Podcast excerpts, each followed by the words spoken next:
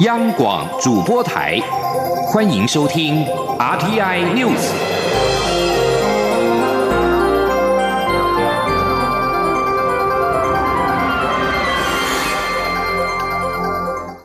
各位好，我是主播王玉伟，欢迎收听这节央广主播台提供给您的 RTI News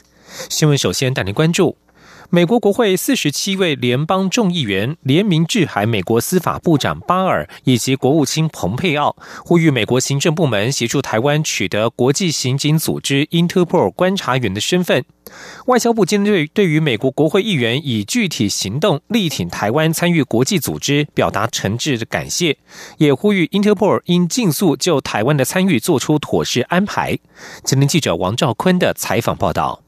美国联邦众议员在联名函中指出，台湾因不具 Interpol 会员身份，无法迅速与国际社会分享有关犯罪及可疑活动的资讯，形成全球防治犯罪的缺口，徒增世界各国的安全风险。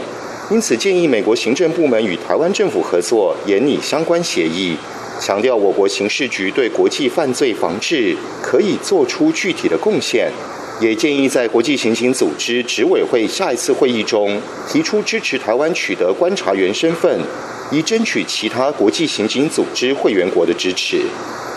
外交部发言人欧江安表示，联名函由众议院外交委员会亚太小组成员匡希恒发起，连数的议员包括共和党与民主党籍，展现美国国会对我国参与国际刑警组织的跨党派强劲支持。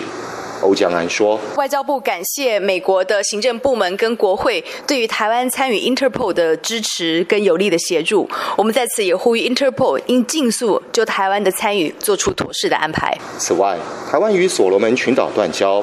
美国参议员贾德纳等议员呼吁国会处理台北法案。外交部北美司司长姚新祥对此回应表示，感谢美国国会议员对我支持，我方乐见相关法案的进一步发展。”中央广播电台记者王兆坤台北采访报道：所罗门群岛决定与中华民国台湾断交，转向中国。美国参议员贾德纳·卢比欧与众议员约霍等人同声谴责，也呼吁参议院讨论台北法案，让这些国家得以承担后果。这项法案要求美国采取行动与各国交涉，支持台湾的外交承认或加强非官方关系。若有国家采取对台湾不利的行动，法案授权美国国务院降级与这些国家的外交关系，并授权国务院暂停或改变美国对该国的外援，包括军事、融资等等。台所断交之后的区域形势受到关注，美方的行动不只是支持台湾，中国拿下锁国之后，将可与其在巴布亚纽几内亚、万纳度、斐济所建立的据点连成一线，增加突破太平洋第二岛链的滩头堡。关注锁国政情的人士分析，中国军力已经具备突破第一岛链的投射能力。锁国在第二岛链后方，位处地缘政治要冲，能否防止锁国导向中华人民共和国，不只关系到中华民国的邦交，也影响到区域的稳定。而中华民国政府宣布与锁国断交，我驻所罗门大使馆今天上午举行了降旗典礼，中华民国国旗在国旗歌声当中缓缓降下，现场气氛悲伤。参加的侨胞表示，约两百多名侨胞锁国民众与澳洲人参与，许多民众手拿着中华民国的小国旗。锁国首都和尼阿拉市的市政府今天上午由锁国民众不满总理府决定与中国建交，聚集抗议。过程一切和平，但市政府顾虑安全，宣布全市的学校停课一天。由所罗门留学生所经营的“我来自和尼阿拉”脸书，今天张贴了大使馆降旗的照片。脸书上并写道：“对所有支持台湾的所罗门民众和在所罗门岛上的台湾人来说，这是令人感伤的一刻。”继续关注国内政坛焦点，红海集团创办人郭台铭昨天深夜宣布不参与二零二零总统选举之后，今天上午在脸书放上一支影片，表示自己弃选的原因。郭台铭说：“恶质的选举风气撕裂台湾，他不愿意参与政治闹剧，也不忍心见到支持者受到霸凌。唯有回归理性，才能为下一代找到未来。他是永远的中华民国派。当中华民国需要郭台铭时，他永远都在。”今天央广记者刘品熙的采访报道。在十七号登记连署截止日前夕，红海集团创办人郭台铭十六号深夜发出重大声明，宣布不参与二零二零连署竞选总统。十七号上午，则在脸书放上一支预先拍摄好一分三十秒的弃选影片，并发文写下：“郭台铭永远都与中华民国同在。”郭台铭首先感谢所有支持者对他的关心，他表示。经过一段时间思考，他决定不参与二零二零年总统候选人联署。他指出，想参与总统选举，从来就不是为了他个人的私欲，也不是为了政党或派系的利益。他的参选初衷是希望能够利用他累积四十年的经验与人脉，还有一颗热忱的心，为中华民国拼经济，为两千三百万同胞拼未来。但恶质的选举风气民粹盛行，撕裂台湾。他不愿参与政治闹剧，唯有回归理性，才能为下一代找到未来。他说：“但恶质的选举风气，民粹盛行，因为个人私利与派系利益、阶级斗争撕裂台湾。我不愿参与政治闹剧，也不忍心见到我的支持者受到霸凌。中华民国是我们的大家所爱，唯有回归理性、务实、负责任，才能为下一代。”找到未来。郭台铭最后强调，他是永远的中华民国派，在台湾需要郭台铭的时候，他永远都在。不过，影片贴出三十多分钟后，郭台铭脸书更新影片，新的影片将“政治闹剧”四个字拿掉，并在结尾打上“当中华民国需要我，郭台铭永远都在”的字幕。郭办表示，新版主要是希望强调为国家服务，永不缺席。央广记者刘聘熙在台北的采访报道：郭台铭宣布不会连署竞选明年的总统大选。与郭台铭合作的台湾民众党主席柯文哲今天表示理解、尊重，未来还是可以维持合作关系，在不同岗位上继续努力。柯文哲并表示，既然总统大选看来会回归蓝绿对决的局势，更凸显三党在国会不过半的重要性。他希望民众党能够成为关键少数。前天记者欧阳梦平的采访报道。红海集团创办人郭台铭与台湾民众党主席柯文哲合作态势原本已经成型，因此在郭台铭宣布不选总统后，柯文哲的下一步备受关注。柯文哲十七号上午受访时表示，每个人都有其人情世故，郭台铭身为跨国企业大老板，考虑的层面一定更复杂，也有许多包袱。对于郭台铭的决定，他表达尊重与理解，未来彼此还是可以维持合作关系，只要有利于台湾。双方可以在不同岗位、不同角度继续努力。柯文哲也指出，看来明年总统大选将回归蓝绿对决的局势，这更凸显民众党在国会力求三党不过半的重要性。他说：“第二点呢，如果我们可以成为一个关键的少数，你知道哈，至少。”在不同的议题跟不同的政党合作，你知道吗？既可以减少在野党哦无理取闹，你知道吗？纯粹为反对而反对，那也可以避免说哈执政党可以肆无忌惮，你知道吗？我们可以做好更好的监督。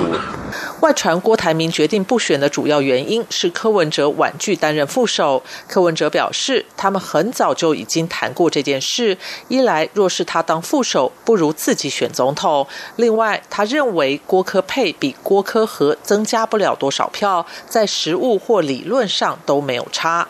由于之前传出郭不选科选，记者问柯文哲是否仍有参选的打算，他表示，如果早一个月，他还可以有比较长。的时间考虑或准备，现在时间太匆促，怎么考虑？哪里去找副手？至于是否觉得被郭台铭突袭，柯文哲说自己是急重症外科出身，每天都面对不确定性，所以不会觉得被突袭。他并坦诚，郭台铭事先有告知他这个决定，但他知道的时间没有比媒体早多少，他也一样觉得震惊。中央广播电台记者欧阳梦平在台北采访报道。而前立法院长王金平今天受访时表示，他在昨天晚间十点接到郭台铭的告知，两人今天一早也在郭台铭家中进行郭王会，一切充分尊重郭台铭的决定。但是他并不清楚郭台铭究竟为何是为何不参选。而至于王金平未来的动向，王金平则表示，世事如棋，变幻莫测，随着因缘走。今天则是有另外一组人马跳出来加入二零二零战局。前副总统吕秀莲接受喜乐岛联盟的邀请和推荐，以独立总统参选人身份与前南投县长彭百显搭档竞选二零二零总统。吕秀莲今天表示，经过好几个月的挣扎与思考，被很多热爱台湾的朋友感动，才决定参选总统。今天记者王威婷的采访报道。赶在中选会登记申请为总统选举被联署人期限的最后一天，前副总统吕秀莲十七号和副手搭档前南投县长彭白显前往中选会登记参选二零二零年总统。吕秀莲发表参选宣言，指出台湾土地排名全球第一百三十六名，国际竞争力第十七名，台湾绝非弱小的国家。但是国内政治充满蓝绿恶斗、统独纷扰，年轻人感到无助绝望。吕秀秀莲表示，台湾就像豪华的铁达尼，而在中国虎视眈眈之下，台湾会不会像铁达尼撞上冰山？他说：“不管你我来自何方，从国民党来台之后，这七十年来都共同度过了二二八事件、美丽岛事件和两千年政党轮替这三个历史坐标。”吕秀莲表示，二零二零年总统大选要写下台湾第四个历史坐标，共同打造和平、中立、欢喜、快乐。的台湾，吕秀莲说：“共同打造和平、中立、充满欢喜、快乐的台湾历史四点零。和平、中立可以亲美、友日和中，维护区域安全；和平、中立可以突破外交孤立，使台湾在国际重新崛起。”和平中立可以使台湾正常化，使人民有尊严。和平中立在国内也可以化解统独对立，开创和平的新经济。彭白显则表示，这几个月来，喜乐岛联盟三顾茅庐，希望吕秀莲出马参选，但是吕秀莲婉拒好几次，最后经不起大家的说服，决定为台湾再战一次。彭白显说，台湾历史上很少见到像吕秀莲这样的政治领袖，在历史的关键时刻，不能让吕秀莲缺席。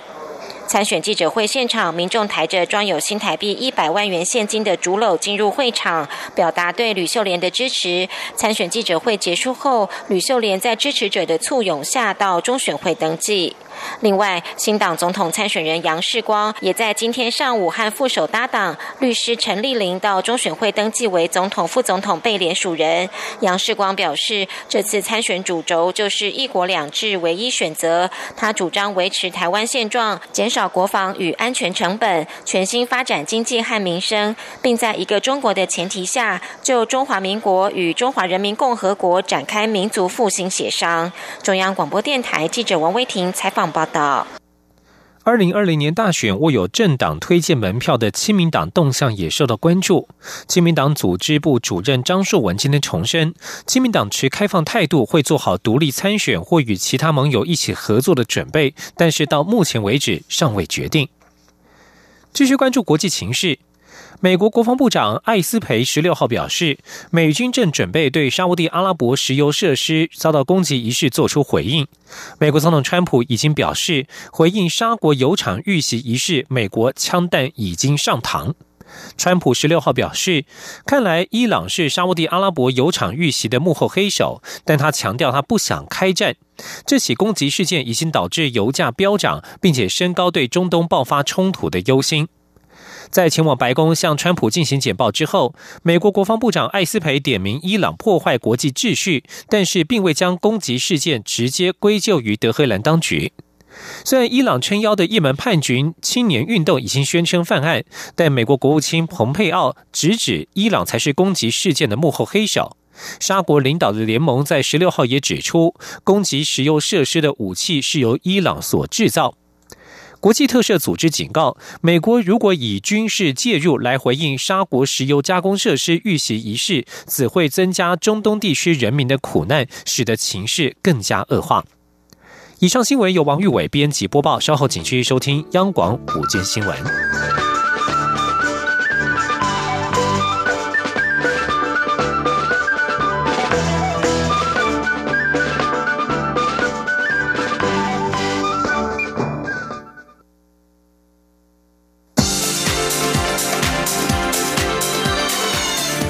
是中央广播电台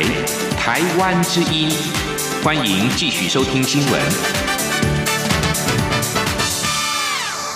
听众朋友您好，我是张顺祥，欢迎您继续收听新闻。把新闻焦点关注到立法院的新会期今天开议，行政院长苏贞昌的立法院报告内容呢，今天是送抵到立法院了。其中提到蔡政府执政三年多来，为国人加薪减税，致力产业升级跟转型，吸引大批的台商回流，推动国防自主等等，让国人感受到有政府会做事。立法院第九届第八会期今天开议，行政院长苏贞昌将到立法院进行施政报告，并答复质询。根据今天送抵立法院的行政院施政报告提到，苏贞昌上任之初向国人宣誓，会带领行政团队做实事、接地气、解民怨。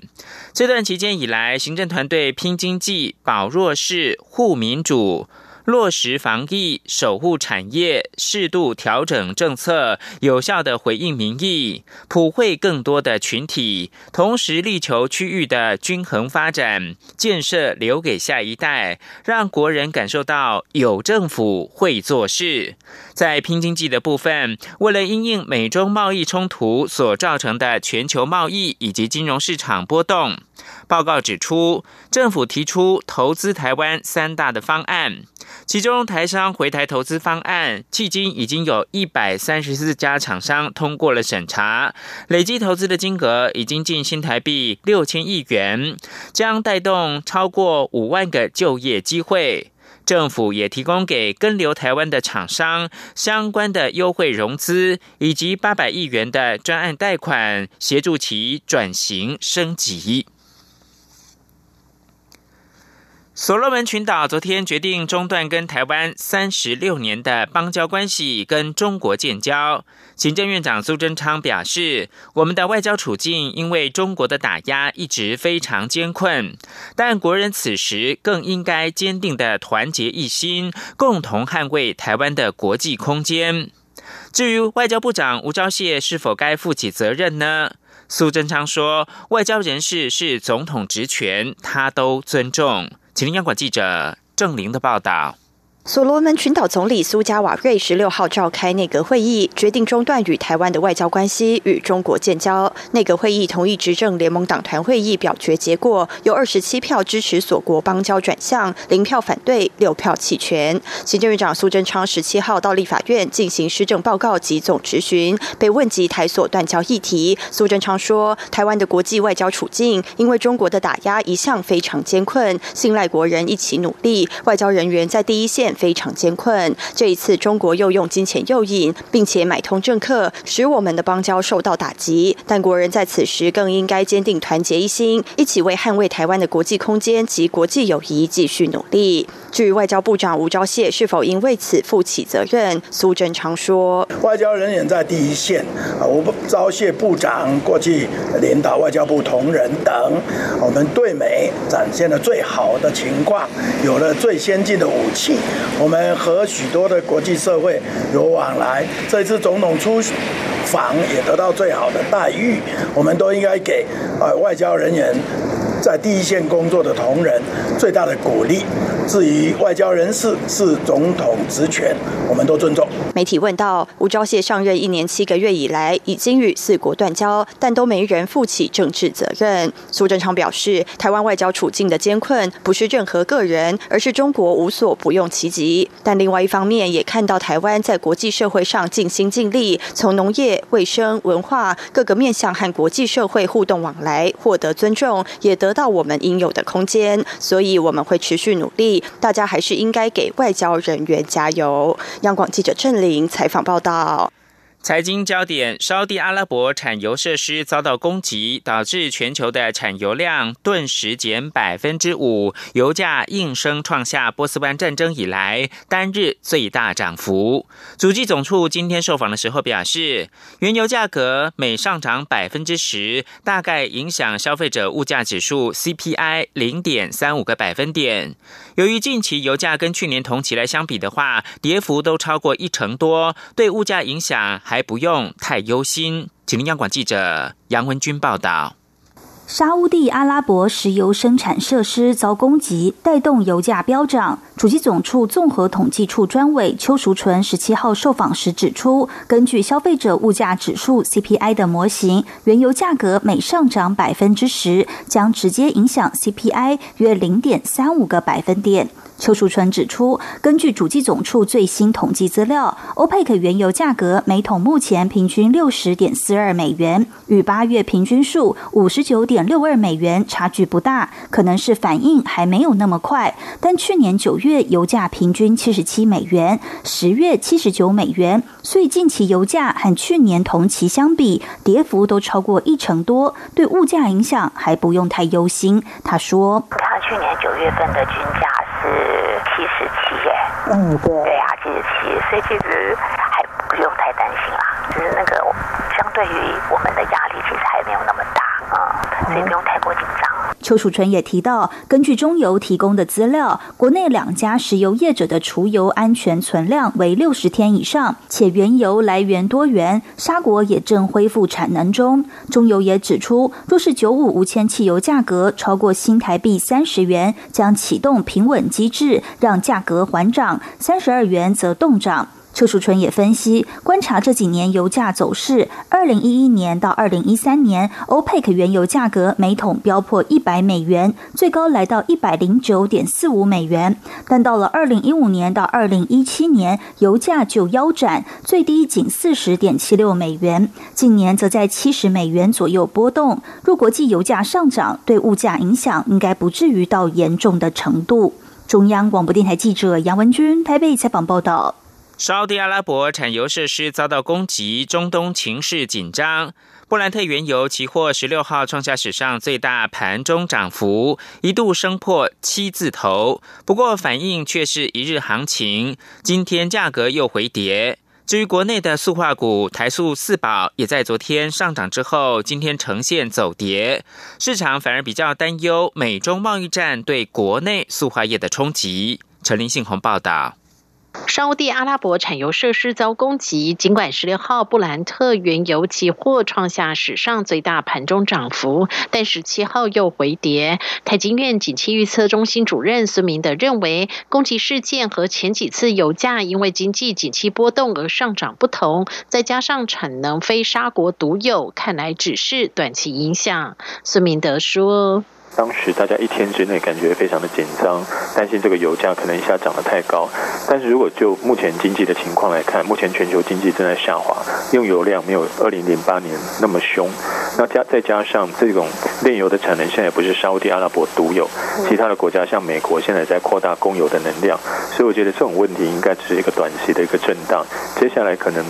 呃，透过战备用油的供给，或者是其他产油国增加产量，我觉得这个油价的上涨幅度应该就可以慢慢的减小。除了国际油价又回跌，台湾国内塑化股价表现也呈现一日行情。市场也认为油田供给属于短期影响。国内塑化指标股台塑四宝，包括台塑、南亚、台化以及台塑化，即将在本周五举办业绩说明会。市场反担忧美洲贸易战影响下游拉货意愿，使得第四季展望趋向保守。分析师许博杰说。油价涨，你的五大泛用数值、原料这些的报价，它能不能跟进油价的涨幅？它如果可以跟进它的涨幅，那 OK，它可以全部反映给它的下游嘛。可如果不行的话，反而相对你就会去压缩到它的获利啊，因为他们外销或内销的地方都是以亚洲为主嘛，对不对？那亚洲这边的景气，它还是受到贸易战的冲击嘛。根据北海布兰特原油现货价格近十年的历史走势图来看，二零零八年价格飙升至每桶一百四十美元，当时台湾国内还因油电双涨引发民怨。二零一一年至二零一四年，价格持续在一百一十至一百二十多美元之间来回游走。不过，二零一四年六月之后，油价开始走跌，至二零一五年一月，油价腰斩至每桶五十美元。之后几年，价格在五。十十到八十元的区间震荡。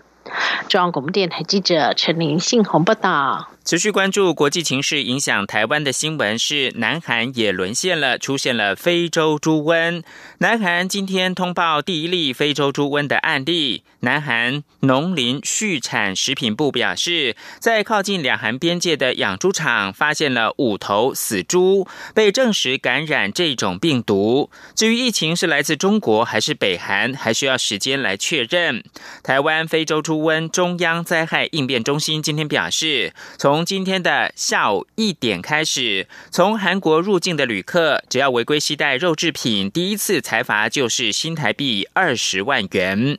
在南韩出现首起确诊病例的大概三个月之前，北韩向世界动物卫生组织通报，在靠近中国边界的养猪场发现有数十头猪死于非洲猪瘟。南韩曾在六月的时候表示，非洲猪瘟极可能从北韩进入到南韩，下令在边境附近的猪场立起围栏，并且防止猪跟野猪之间可能的接触。免费为台湾集集彩绘列车画石虎的俄罗斯插画家莫洛措华，今天清晨搭机抵到台湾，还大方拿出画作，并且开心的挥手表示：“台湾好，实在太开心了，一切实在太神奇了。”莫洛措瓦抵达台湾的时候，观光局人员热情的献花欢迎。莫洛措瓦此行除了参加十八号集集彩绘列车的启用典礼之外，观光局也安排他走访台湾各个景点，包括了日月潭、台中的彩虹眷村、台北的明星咖啡馆、松山文创园区、北海岸、东北角以及宜兰县周边的景点。交通部长林佳龙日前在脸书发文表示，台中市长卢秀燕要停止台中国际机场外的都市计划，引发中央跟地方的论战。对此，林佳龙今天表示。台中市政府三月的时候曾经撤回清泉岗门户计划，但交通部希望台中市政府能够持续的进行加速补建，进度已经拖了半年，而交通部也会持续推动台中国际机场二零三五年计划，希望同步加速进行。记者刘玉秋报道。交通部长林佳龙日前在脸书发文，指台中市长卢秀燕要停止台中国际机场外的都市计划，非常可惜。但台中市政府强调没有停止计划，只是补建续审，引发中央与地方论战。对此，交通部长林佳龙十七号在立法院受访时表示，台中市政府三月有撤回在内政部审查的清泉岗门户计划，希望台中市政府能尽快补建，中央也会持续推动机场内的台中国际机场二零三五年计划，盼两者同步进行。那我们是希望说他们能够持续进行，所以后来也在送出。好，那现在好像审查在补件当中。那有关于交通部负责的机场内的部分，我们还是持续推动啊台中国际机场二零三五年计划。那至于机场外的规划，涉及到市政府的权责，那我们希望能够同步。能够加速来进行。不过，外界质疑林佳龙脸书事后编辑贴文，删掉对卢世福的字眼。前台中市新闻局长也发文反酸林佳龙事先抹黑再改文。对于贴文是否出现失误，林佳龙则表示不是。他强调，台中市政府现在并未完成程序，撤回后又送出，进度已经拖了半年。但就交通部能主动做的，就是加速进行。中广电台记者刘秋采访报道。国际新闻关注的是英国脱欧。英国首相强生十六号跟欧洲联盟领袖会谈，没有能够就英国脱欧问题获致突破。欧盟表示，英方没有提出英国脱欧协议的任何可行的替代方案。强生拒绝接受协议当中这项名为“爱尔兰边境保障措施”的机制。强生誓言在十月三十一号如期带领英国脱欧，但是国会通过法案规定，他假如没有先跟欧盟达成协议的话，不能够脱欧。唐宁街首相府表示，强生这次访问卢森堡是要致力在十月十七号的欧盟峰会之前谈妥英国如何有秩序的脱欧。以上新闻由张顺祥编辑播报，谢谢收听，这里是中央广播电台台湾之音。